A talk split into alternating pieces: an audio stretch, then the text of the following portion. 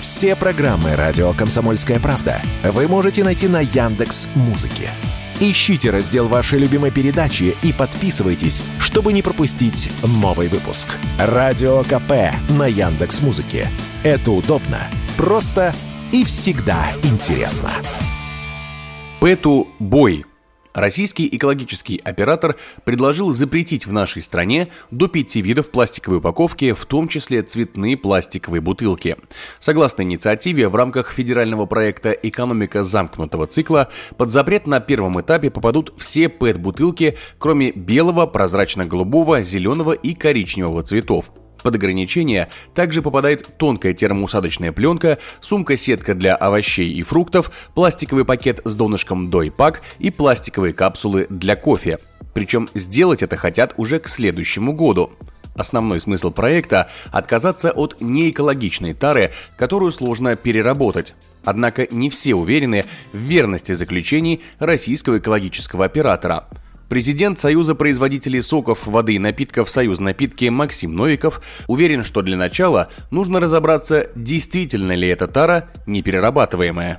Индустрия напитков считает, что предлагаемые к запрету виды упаковки, к которым в разных моментах обсуждения относились и пластиковые трубочки для соков, и формат упаковки дуйпак, и цветной ПЭТ не являются на сегодняшний день целесообразными и своевременными. Как минимум, есть смысл отложить обсуждение данной инициативы на несколько лет для того, чтобы четко протестировать, а действительно ли не перерабатываются эти виды упаковки, так как в ходе дискуссии у нас уже выяснилось, что белый, коричневый, зеленый ПЭТ достаточно хорошо перерабатываются, и по ним ограничения сняты. Такого же мнения мы придерживаемся по ряду других компонентов, подлежащих ограничению. Тем более, что по отдельным видам пищевой продукции, не относящейся к напиткам, многие из элементов, в частности термоусадочная пленка, она имеет чисто технологический характер. То есть, условно, если вы упакуете конфеты в более толстую пленку, они потекут. Таким образом, идет попытка без оценки последствий для продовольственной безопасности страны ограничить несколько десятков тысяч тонн пластиковых отходов в обмен на появление миллионов тонн отходов пищевой продукции, которые будут быстрее терять сроки годности или не будут приниматься к реализации в торговых сетях.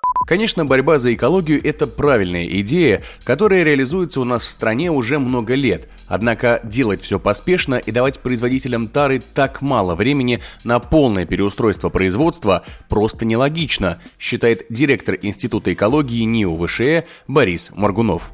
Эти предложения обсуждаются не один год с момента старта реформы отрасли обращения с отходами, которую запустил президент уже более пяти лет назад. Я могу с твердой уверенностью сказать, что в этом есть, конечно же, рациональное зерно. И это действительно опасные вещества, которые не подлежат вторичному использованию. Вместе с тем, прошло с этого старта и с обсуждения этих предложений уже много лет. Все резкие движения, они всегда не полезны, потому что экология экологией, а бизнес бизнесом. Давать бизнесу один или два года на перенастройку или перезапуск всех производственных процессов это, на мой взгляд, решение, которое не является взвешенным. Таким образом, движение это в правильную сторону, но бизнесу нужно давать больше времени на адаптацию к совершенно новым условиям, которые э, будут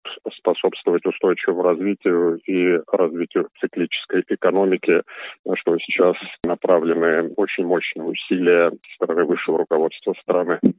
Идея заботы об экологии и чистоте нашей планеты – вещь первостепенная. Но делая это очертя голову и не разбираясь, какая тара нужна, а какая нет, и запрещать все подряд, можно нанести еще больший ущерб экологии, а вместе с ней и экономике страны. Егор Волгин, радио «Комсомольская правда».